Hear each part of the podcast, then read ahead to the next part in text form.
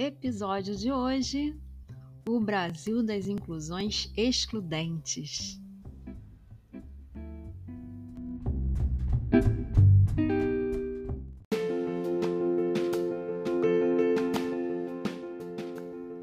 O dia em que Adriana veio ao mundo foi o mesmo em que sua mãe o deixou.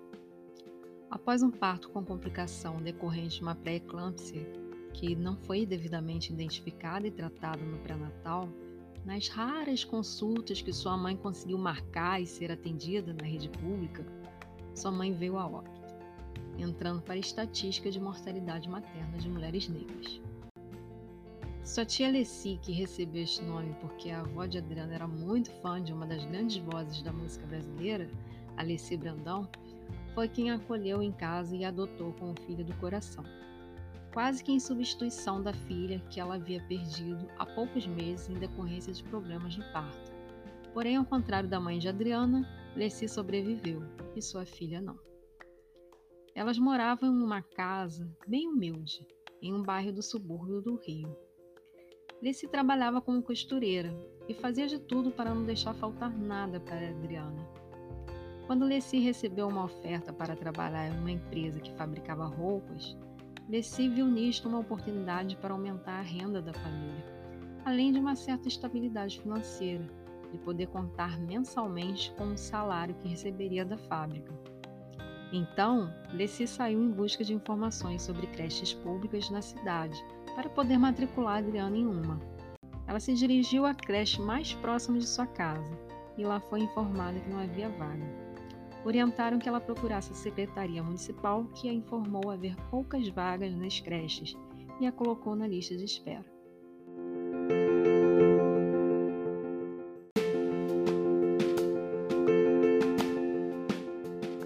Sem muito o que fazer, Leci pediu ajuda às suas vizinhas para saber se elas poderiam cuidar de Adriana enquanto ela estivesse em seu novo emprego.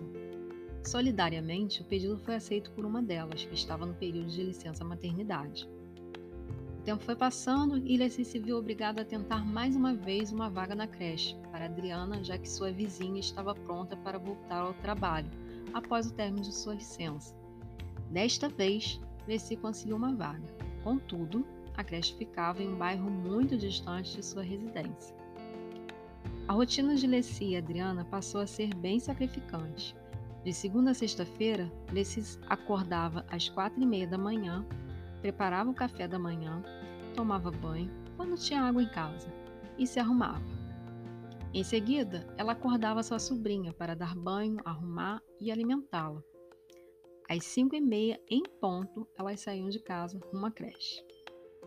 A trajetória para chegarem na creche contava com uma caminhada de 20 minutos até o ponto de ônibus, onde passava o transporte que fazia o itinerário específico. O lotação passava cerca de meia em meia hora e por isso sempre estava lotado.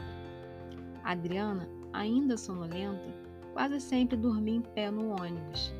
Às vezes, uma alma caridosa oferecia o seu lugar ou seu colo para que a menina sentasse e pudesse dormir ao menos sentada. O trajeto levava 40 minutos. Depois de descer no ponto de ônibus, Descia e Adriana ainda caminhavam mais 10 minutos até a creche. Normalmente, nos dias em que nada incomum acontecia, elas chegavam com 10 minutos de antecedência. Descia se despedia de Adriana e seguia para o seu trabalho que ficava a uma hora da creche. A volta para casa era outro suplício. Descia saía às 16 horas, depois de cumprir as 8 horas de trabalho, sem descanso, sem almoço, apenas comia uma banana ou um biscoito entre uma costura e outra. Quase sempre ela conseguia chegar às 17 horas para buscar Adriana. Porém, eventualmente, por questão de trânsito, pneu furado do ônibus ou por implicâncias de sua chefe, ela às vezes chegava atrasada e ouvia muita reclamação das funcionárias da creche. Apesar do cansaço e de várias atribulações que a impediu de, em um primeiro momento, reparar no tratamento dado à sua sobrinha no educandário, Leci notou que tanto Adriana quanto os demais coleguinhas negros não eram tratados como as outras crianças de pele clara que eram consideradas brancas.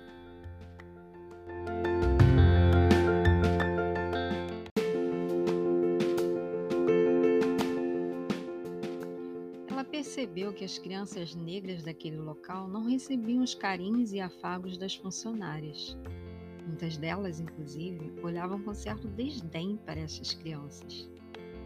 Uma vez, quando Alessi foi buscar a Adriana na creche, ela ouviu a reclamação de sua sobrinha que alisava a cabeça, dizendo estar sentindo dor no local. Ao chegar em casa, Alice tentou saber mais sobre a dor que Adriana estava sentindo. Então, com seu limitado vocabulário, típico de uma criança de 4 anos de idade, Adriana explicou que a tia do educandário a machucou na hora que ela foi pentear o seu cabelo. Ela puxou com muita força. Adriana chorou e a funcionária esbravejou o problema é que o cabelo dela era muito duro e por isso era ruim de pentear. Leci ficou profundamente triste ao ouvir o relato da sobrinha.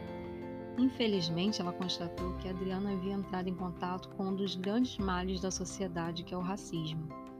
Impotente, Leci não pôde fazer nada além de avisar as funcionárias da creche que não precisavam pentear o cabelo de sua sobrinha, que elas poderiam entregá-la despenteada mesmo, que ela daria um jeito.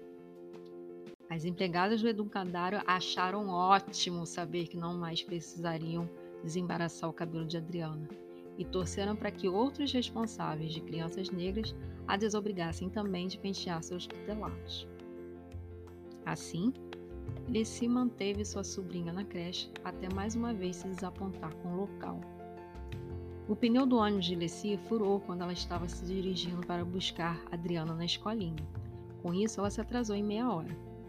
Quando finalmente chegou ao local, avistou Adriana do lado de fora da instituição, ao lado do pipoqueiro que trabalhava em frente à creche. Leci não entendeu nada. O pipoqueiro então explicou que os funcionários da creche deixaram Adriana com ele, pois alegaram que ninguém poderia ficar aguardando por um responsável pegar a menina. Ele tentou argumentar, pedir para que não fizessem isso, mas não teve jeito. Foram embora e largaram a menina na rua. Neste mesmo dia, Leci decidiu que não ia mais deixar sua sobrinha naquele lugar nem que para isso ela tivesse que largar o emprego e voltar só a costurar para as antigas freguesas dela.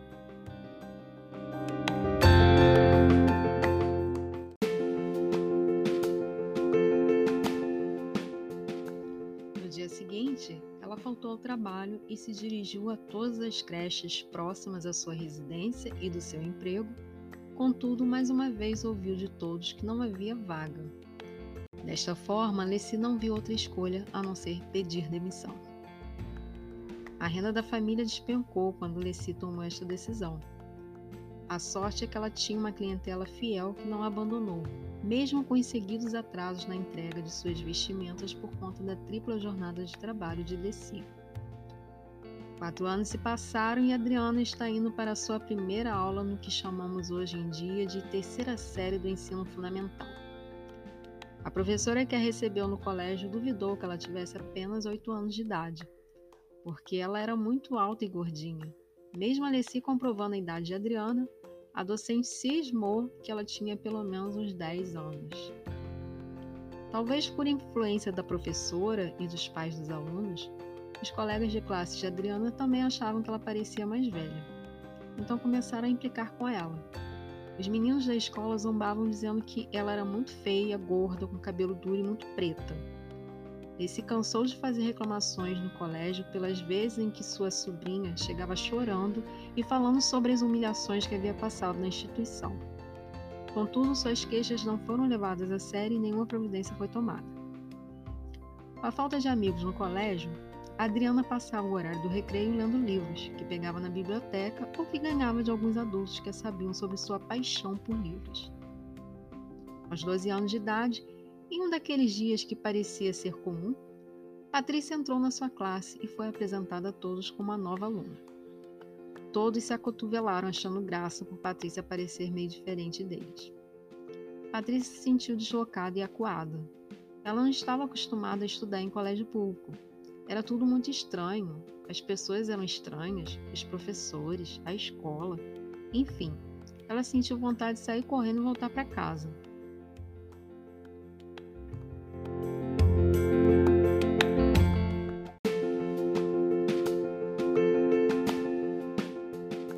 Percebendo o desconforto da sua colega, Adriana se aproximou de Patrícia e a convidou para passar o recreio lendo um livro com ela. Patrícia aceitou o convite com certo receio, mas o livro que elas leram foi tão bom, tão divertido, que Patrícia gostou muito da companhia de Adriana. No início da amizade delas, Adriana e Patrícia tiveram que ouvir gracinhas sobre a aparência da dupla.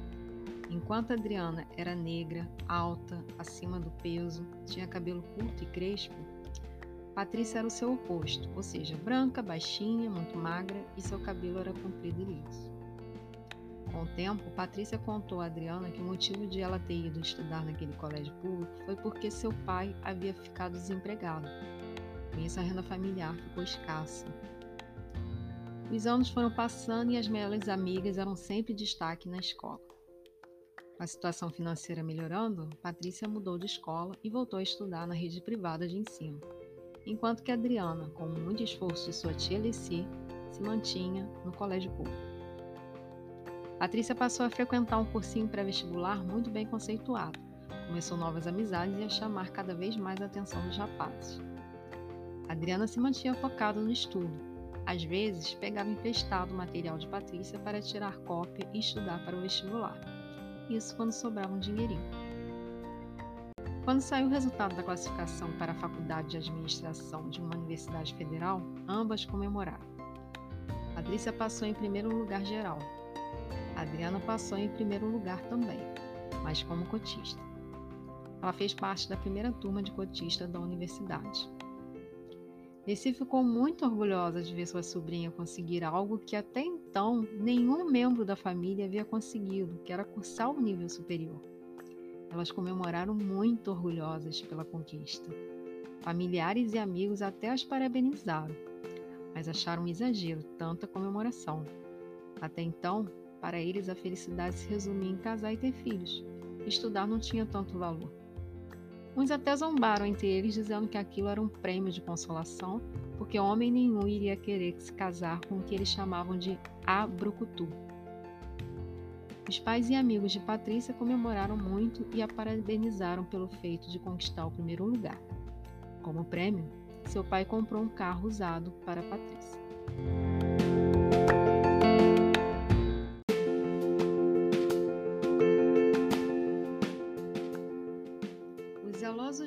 De Patrícia ficaram com medo de ela ficar andando pela cidade de carro, com risco de correr algum acidente ou até mesmo um assalto, além do cansaço das idas e vindas da faculdade. Eles preferiram alugar uma vaga em uma república próxima à universidade e pediram que Patrícia usasse o carro somente nos momentos de lazer. Passada a felicidade inicial, Adriana passou a ter uma nova preocupação ela não sabia como faria para ir e voltar para a faculdade e como ela se alimentaria. Adriana e Lessie colocaram na ponta do lápis todas as despesas que tinham e as que teriam com Adriana tendo que ir para a faculdade todos os dias da semana. Além disso, seria necessário gastar com materiais de estudo. Desta forma, Adriana só tinha duas soluções: ou ela abandonava a faculdade ou ela teria que conseguir um emprego. As aulas começaram e Adriana, mesmo tendo distribuído seu currículo em várias empresas, ainda não havia conseguido o primeiro emprego. Com muito esforço, sua tia juntou um dinheirinho para bancar as passagens de um ônibus de Adriana. Mas era tudo muito contadinho, tinha data para acabar. Apesar da questão financeira, Adriana estava radiante com o início das aulas. Ela mal conseguiu dormir na véspera da primeira aula. Ela queria estudar e conhecer novas pessoas junto com a Patrícia. Ela achava que na faculdade tudo seria diferente. As pessoas seriam mais receptivas, mais maduras, todos apoiariam uns aos outros. Contudo, na primeira semana, Adriana pôde perceber que as suas expectativas não seriam correspondidas. Depois de submeterem os calouros a um trote no qual conseguiram arrecadar uma quantidade significativa para fazerem uma chopada, os veteranos enfatizaram que só aceitariam que os calouros não cotistas participassem da festa de recepção de novos alunos. Adriana ficou muito triste com aquela situação e lembrou os tempos de escola. Percebeu que nada mudou. Patrícia estava toda animada para ir na sua primeira chupada. Ela lamentou que Adriana não pudesse participar. Porém, naquela altura, ela já estava cercada de novos amigos então nem sentiu tanto a falta de sua amiga de infância.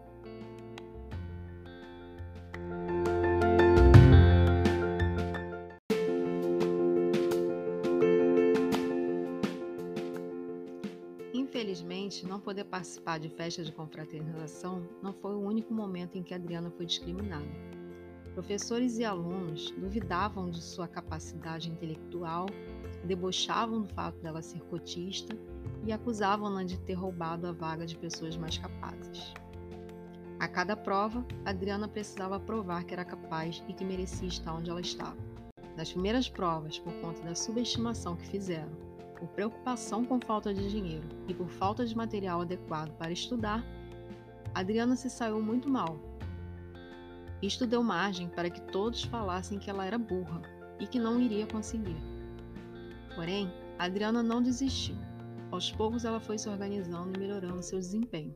A primeira providência que ela tomou foi trabalhar com o que aparecesse, já que estava difícil de conseguir um emprego. Então começou a fazer trabalho como diarista, passou a vender doce na faculdade e peças em crochê. Com isso, a preocupação com a parte financeira foi diminuindo ao ponto de não mais atrapalhar seu rendimento acadêmico. Assim, ela já conseguia comprar os materiais necessários para se preparar para qualquer prova e pagava o seu meio de transporte para a universidade. Patrícia também começou a trabalhar, mas por motivo bem diferente dos da Adriana. Ela entregou seu currículo em várias lojas de um shopping que ela frequentava e três delas a chamaram para a entrevista e ela pôde escolher em qual trabalharia. Patrícia falou para Adriana entregar o seu currículo nos mesmos lugares que ela, o que de fato Adriana fez. Porém, vendedoras e gerentes a olhavam com desprezo, como se Adriana não fosse à altura das lojas delas. Quando Adriana comentou que havia se candidatado às vagas, mas que nenhuma a havia chamado, Patrícia não falou, mas pensou que Adriana é quem não havia esforçado o suficiente para conseguir um emprego. Adriana se tornou uma referência na faculdade. Muitos admitiam, ao menos, que ela era muito esforçada. Patrícia sempre estudava com Adriana, especialmente as disciplinas às quais ela tinha maior dificuldade. Adriana, muito solícita, ajudava a amiga a tirar boas notas também.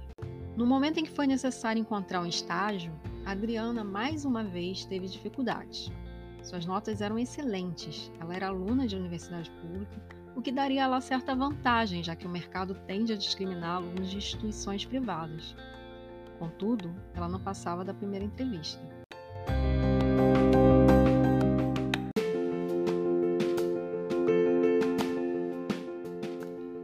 Patrícia não teve grandes dificuldades. Ela não passou no primeiro estágio que ela tentou, Porém, não demorou muito e ela foi contratada para estagiar em uma multinacional, ganhando o dobro do que ela ganharia se a primeira empresa na qual ela havia se candidatado a tivesse chamado. Apesar de perceber toda essa diferença entre ela e Patrícia, Adriana nunca invejou a amiga. Pelo contrário, ela torcia e ficava muito feliz quando Patrícia conquistava seu espaço. Para cumprir a grade curricular, Adriana se submeteu a um estágio não remunerado que um professor da faculdade a indicou. Ao final do curso, Adriana foi contratada pela empresa na qual ela estagiou, mas com cargo de assistente administrativo. A companhia alegou estar passando por problemas financeiros, que assim que saísse do vermelho, ela seria promovida a analista. Fato este que nunca aconteceu, mesmo a empresa apresentando grandes lucros. Uma mulher branca foi contratada para o cargo de analista administrativo. Patrícia também foi contratada pela empresa na qual estagiou, mas como analista júnior, e com salário acima do mercado.